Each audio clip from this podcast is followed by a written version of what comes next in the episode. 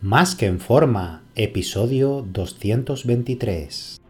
Bienvenidos a Más que en forma con Antonio Yuste, el programa donde conseguirás transformar tu físico y rendimiento para ser tu mejor versión con la ayuda de personas extraordinarias que ya lo han conseguido. Aquí no vas a encontrar fórmulas mágicas, tan solo la información que necesitas sobre nutrición, suplementación deportiva y entrenamiento físico y mental que junto con tu trabajo diario hará que alcances cualquier objetivo que te propongas. Este programa es para soñadores que buscan un mejor físico, para comprometidos a trabajar para conseguirlo, para los que no saben por dónde empezar y para los que llevan tiempo estancados en resultados. Ya estás en el lugar correcto. Tu cambio empieza hoy y ahora.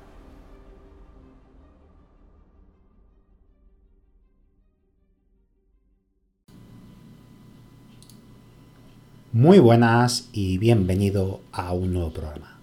Recuerda que he abierto plazas para que puedas ser tu entrenador y dietista y trabajar uno a uno de la mano online para diseñarte tu dieta, entreno y llevarte el seguimiento diario para que consigas tu objetivo físico y de rendimiento de la forma más rápida, segura y sostenible posible. Así que si te interesa que trabajemos juntos, reserva tu cita por teléfono conmigo en antonioyuste.com barra ayúdame antonioyuste.com barra ayúdame, ayúdame sin tilde.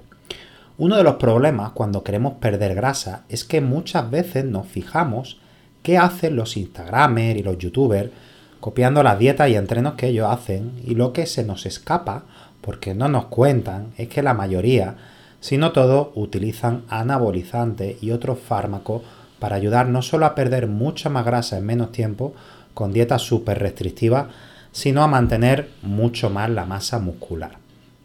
¿Qué pasa si seguimos sobre todo la dieta y entreno de una persona que utiliza fármacos y no lo cuenta? Pues que nos sentiremos débiles, perderemos masa muscular en el proceso, lívido y no quemaremos tanta grasa como ellos nos muestran en ese margen de tiempo. Una dieta de una persona que utiliza anabolizantes como testosterona y derivados va a preservar enormemente la masa muscular y líbido, a diferencia de una persona que vaya de forma natural. Esto significa que el déficit calórico puede ser mucho más agresivo y perder más grasa por semana sin perder músculo. Una persona que utilice fármaco puede perder un kilo de grasa por semana e incluso más sin riesgo a perder masa muscular ni fuerza. Sin embargo, una persona que no las utilice debería establecer un déficit calórico más moderado, sobre medio kilo por semana para evitar la pérdida de fuerza, líbido y masa muscular. Además de esto, la testosterona y derivados aceleran el metabolismo y permiten elevar el metabolismo basal quemando más grasa incluso en reposo. A esto le sumamos que muchos utilizan fármacos para estimular el sistema nervioso central para quemar más calorías en reposo y durante el ejercicio como el clenbuterol, el famoso ECA formado por cafeína, eferina y aspirina, hormonas tiroideas como la T4 o la hormona de crecimiento. Bueno, eh, todo esto tiene efectos secundarios mm, graves, ¿vale? Que podéis ver en otro programa y, no voy a comentarlo aquí otra vez de nuevo, ¿no? Tenéis los efectos secundarios de, de los fármacos, esteroides anabolizantes y otros como esto en otro programa dedicado a ello, ¿vale? Lo que sí que tenéis que saber que no son inocuos son perjudiciales por la salud y puede daros, puede daros, os va a dar problemas sí o sí, ¿vale? Si no a, solo a corto plazo, también a largo plazo. Aparte de poder quemar mucha más grasa con la misma actividad física, e incluso sin ella, les permite comer más y seguir perdiendo grasa. Por lo que si puedes comer más, no solo vas a mantener más masa muscular, sino que además incluso en déficit puedes ganar masa muscular. Por eso Muchas veces ves transformaciones de personas que están perdiendo grasa a niveles casi de competición o de competición sobre un 8% de grasa y ves que han ganado músculo. Y cuando lo hace una persona natural, el solo hecho de intentar mantener la masa muscular es un esfuerzo y logro titánico. Luego, si profundizamos en la dieta, una persona natural suele tener que restringir mucho los carbohidratos y por tanto los depósitos de glucógeno y esa sensación de bombeo plenitud y llenado de los músculos suele desaparecer durante la fase de definición y hay que jugar con las cargas de carbohidratos para no solo mantener la masa muscular, sino de fuerza y glucógeno. Todo esto hablando cuando queremos llegar a un 9-10% de grasa corporal y con fármacos llegan a niveles de competición de un 7 o un 8%.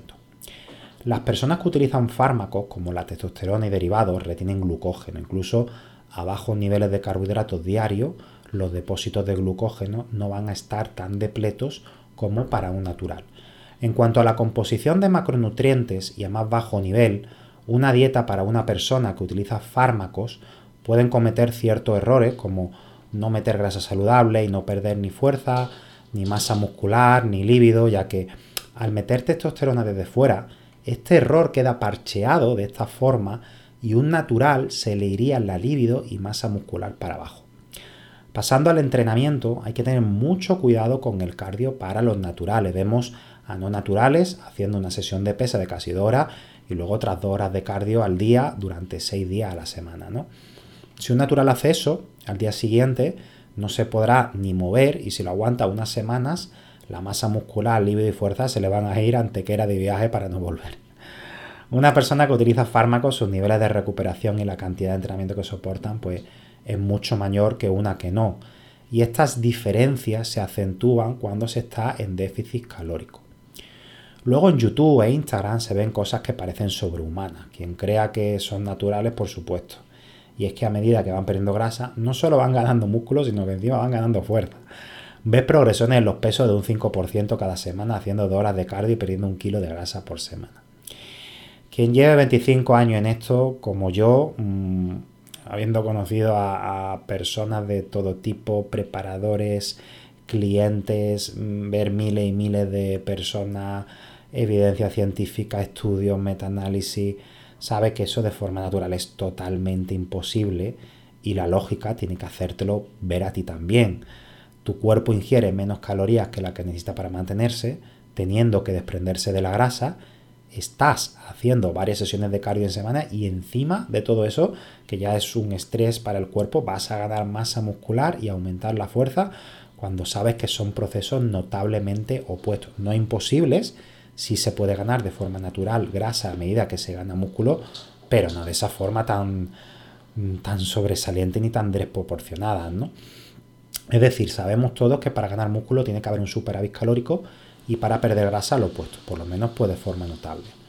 ¿Qué es lo que tienes que aprender de esto? ¿Qué es lo que quiero que te lleves de este programa? Bueno, que no te creas los que dicen que son naturales cuando ven esos resultados asombrosos en todas las direcciones que te estoy comentando. No hay tanta genética sobrehumana en el planeta como para que miles de youtubers o instagramers todos sean una de esas mm, genéticas, ¿vale? Sino que te cuentan lo que les interesa para mm, vender sus servicios, sus suplementos y sus cosas. Así que no hagas lo que hacen y sé conservador en tus pérdidas de grasa semanales. El cardio que tienes que hacer y no hagas dietas extremas porque por seguir los consejos de uno de estos supuestos naturales te puedes encontrar a la semana sin líbido, habiendo perdido fuerza y masa muscular y esto se puede revertir en unas cuantas semanas, pero perder unos meses por ser engañado empezando de forma conservadora es lo más inteligente que puedes hacer. Siempre puedes ir dando un paso más cada semana y ver cómo responde tu cuerpo y hasta dónde. O sea, mejor ir de 0 a 100, ver si no te la pegas e ir subiendo luego poco a poco a 150 si no te la pegas y a 200 y así sucesivamente, viendo hasta dónde puedes conducir el coche lo más rápido posible sin pegártela. Que sin embargo, si pisa y empieza en 300 km por hora, y pegártela en el primer segundo y caerte por un acantilado destrozando el coche y matándote, pues bueno, no es la mejor de las estrategias. Un fuerte abrazo y te espero en el próximo programa.